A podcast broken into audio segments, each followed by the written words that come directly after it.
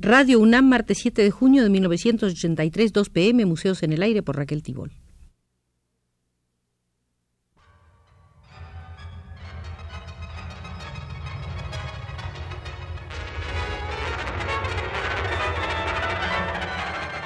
Museos en el Aire.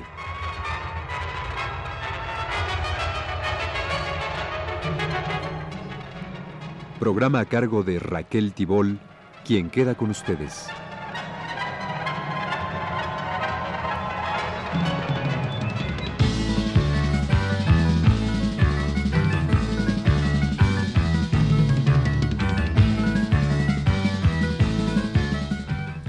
Hoy los invito a visitar el Museo de las Exposiciones para evocar algunas exposiciones de particular interés realizadas en los años recientes. Comenzaremos por una exposición de tarjetas postales que tuvo lugar en París en octubre de 1977.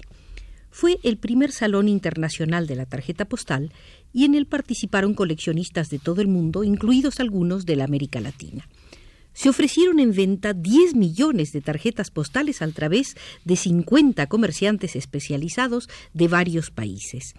La entrada costaba un equivalente a dos dólares, pero todo el que entró a esa exposición en vez de un boleto desechable recibió una tarjeta postal. Las primeras tarjetas postales se cree que aparecieron en Austria en 1869.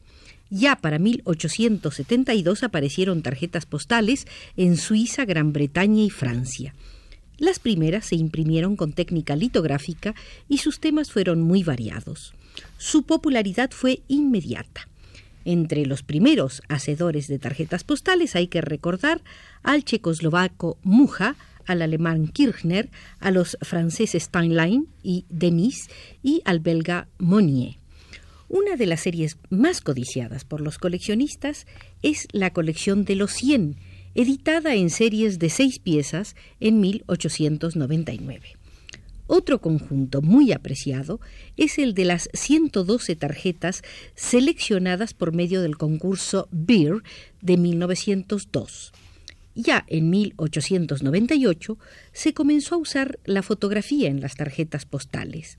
La fotografía desplazó a los ilustradores. Su carácter testimonial comenzó a ser muy apreciado. En las tarjetas postales se abordaron los temas más diversos. No faltaron accidentes ferroviarios, terremotos e inundaciones, personajes de la política, del arte o del mundo de los espectáculos. En 1912 se observó la primera declinación de la tarjeta postal, pero con motivo de la Primera Guerra Mundial, 1914-1918, se registró un repunte. Los soldados las consideraron más prácticas que las cartas. En 1972, por esos caprichos del tiempo, sin razón aparente, la tarjeta postal volvió a atraer el interés de los coleccionistas, sobre todo en los Estados Unidos, Bélgica, Alemania Federal y Gran Bretaña. Fue tal el interés que el precio de las tarjetas postales de colección se multiplicó 30 veces o más. Salieron entonces a subasta y se dio el caso de que un álbum con 480 tarjetas postales se vendiera en la infrecuente suma para el género de 5 mil dólares.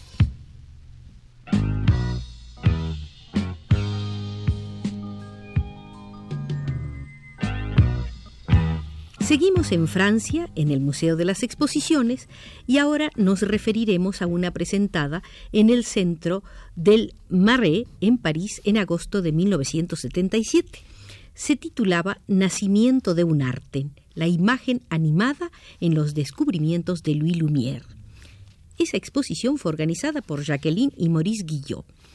Se utilizó para instalarla una inmensa sala de 700 metros cuadrados, estilo Baltar especialmente construida para la muestra.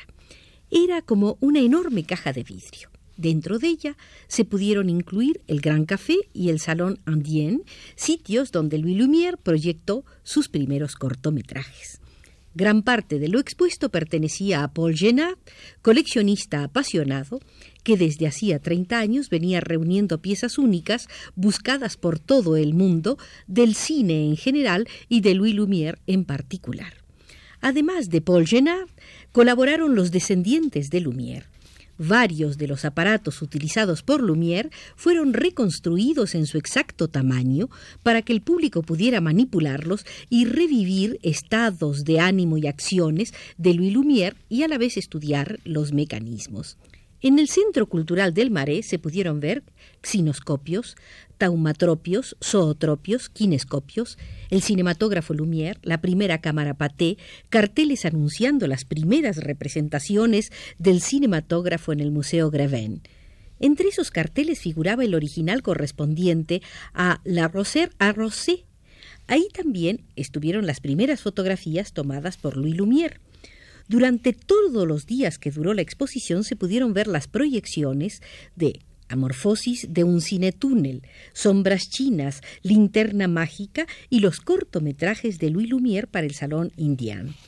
Mientras tanto, en el reconstruido Gran Café, los visitantes pudieron beber, como en la época evocada, Antecita o Diablo, mientras escuchaban diversas partituras interpretadas por una orquesta femenina.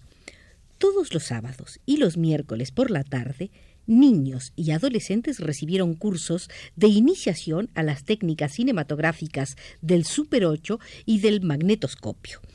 Esa exposición se propuso y lo consiguió dar a conocer mejor el cinematógrafo a través de la evolución de sus técnicas y a la vez fue una prueba o ensayo general para establecer el Museo del Cine en la ciudad de Lyon.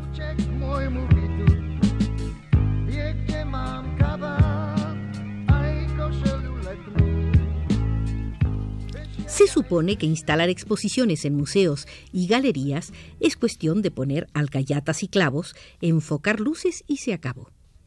Un repaso de lo ocurrido al respecto en el Museo del Louvre nos pondrá en ambiente. A principios de los años 60, André Malraux, ministro de Cultura en el gobierno del general de Gaulle, emprendió una importante renovación al ordenar la operación limpieza pero esta solo abarcó los frentes de las más importantes joyas arquitectónicas de la ciudad de París. El lavado de las fachadas fue en verdad algo estupendo. El Louvre resplandeció nuevamente, pero solo por fuera. Adentro quedó prácticamente igual a como era desde que en agosto de 1793, después de la ejecución de Luis XVI, quedó convertido en museo. Hacía mucho que se hablaba de renovarlo totalmente, dándole no solo una mejor estructuración general, sino mayores seguridades y protección. Alguien preguntó, si el Louvre se incendiara, ¿qué pinturas salvaría usted? Y Jean Cocteau respondió, las más cercanas a la salida. La respuesta no fue tan cínica como podría suponerse.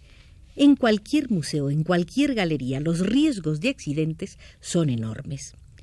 Cuando en 1972 Pierre Coignan fue nombrado conservador del Louvre, comenzó a insistir en los peligros y trató de atraer la atención de las autoridades. La mejoría del Louvre no admitía postergaciones. Después de tres años de quejumbrosos argumentos, Pierre Coignan logró que nombraran un experto para hacer un check-up a todo el museo. Ese experto fue Patrick O'Byrne, quien detectó en el ilustre paciente diversas enfermedades.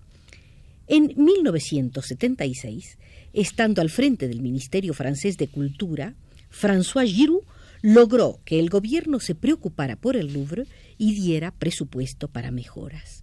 Las primeras medidas que se tomaron fueron para proteger al Louvre del fuego y de los ladrones.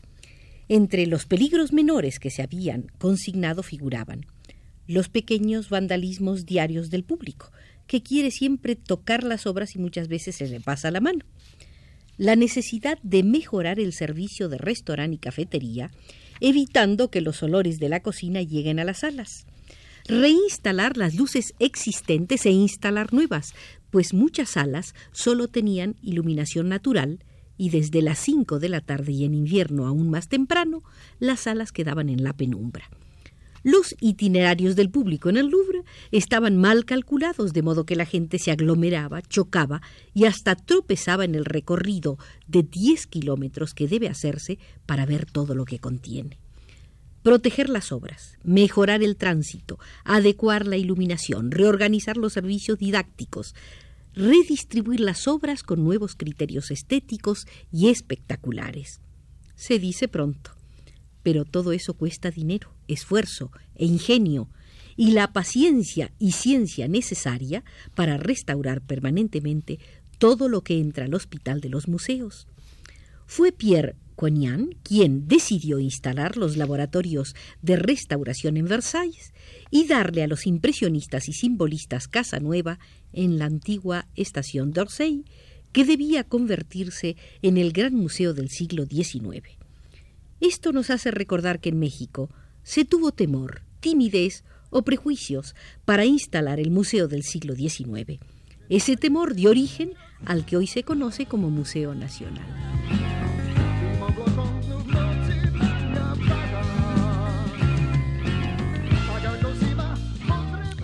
París da para tanto que en el Museo de las Exposiciones no hemos salido de ahí y ahí seguiremos para ver una muestra bastante original, la que en septiembre de 1978 se dedicó a las barbas. Sí, como lo oyen, a las barbas en las artes plásticas. Se reunieron 234 piezas de dibujo, pintura y escultura. La idea de organizar Le Barbus se le ocurrió a los esposos Rodia Bourdel y Michel Dufay después de visitar las bodegas del Louvre. Allí encontraron una estupenda colección de cabezas del siglo VI a.C., no exhibidas por falta de espacio. Todas tenían barbas. A partir de ese descubrimiento, se dedicaron durante cuatro años a recorrer museos y colecciones privadas para descubrir pelos. La exposición Le Barbus se presentó en el Museo Bourdel como un homenaje a quien siempre lució grandes barbas, el escultor Antonin Émile Bourdel, nacido en 1861 y muerto en 1929. Barbudos fueron Rodin y Paul Serusier, pintor de talento que había dejado una imponente serie de autorretratos donde dominaba, quiérase que no, su gran barba roja. Interrogado sobre las barbas, Michel Dufay respondió Creo que las barbas es un tema históricamente serio. Desde los faraones hasta los reyes de Francia, la barba ha simbolizado alguna forma de poder. Según algunos expertos, la barba como símbolo de autoridad llegó a Europa desde Egipto, pasando a través de Chipre, la isla que entre el siglo VI y el VII a.C. fue punto de contacto entre las diversas civilizaciones mediterráneas. Una prueba de ello sería que todas las máscaras de comerciantes ricos o de funcionarios que provienen de Chipre en esa época llevan barbas. Según la directora de la sección egipcia del Museo del Louvre, no hay duda de que fue en Egipto donde el uso de la barba asumió significados muy precisos. Las barbas artificiales, como las que llevaban los faraones, representaban el poder, mientras que las barbas naturales representaban estados de ánimo. Por ejemplo, después de la muerte de un ser querido, era común dejarse crecer la barba en forma totalmente descuidada. Esa costumbre duró muchos siglos en 1476, por ejemplo, Carlos el Temerario, después de haber sido derrotado por Luis XI, reaccionó como solían hacerlo todos los hombres de la época ante una derrota. Se dejó crecer una larga barba descuidada. Recordemos, y viene al caso, que un presidente mexicano aseguró que al retirarse del mando del país se dejaría crecer la barba. Lo que no dijo fue si esos pelos crecerían cuidados o descuidados.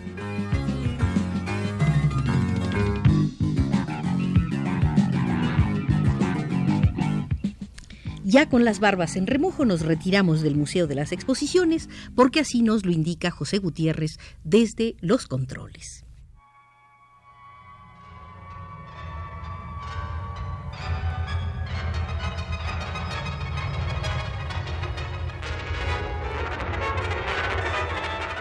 Este fue Museos en el Aire.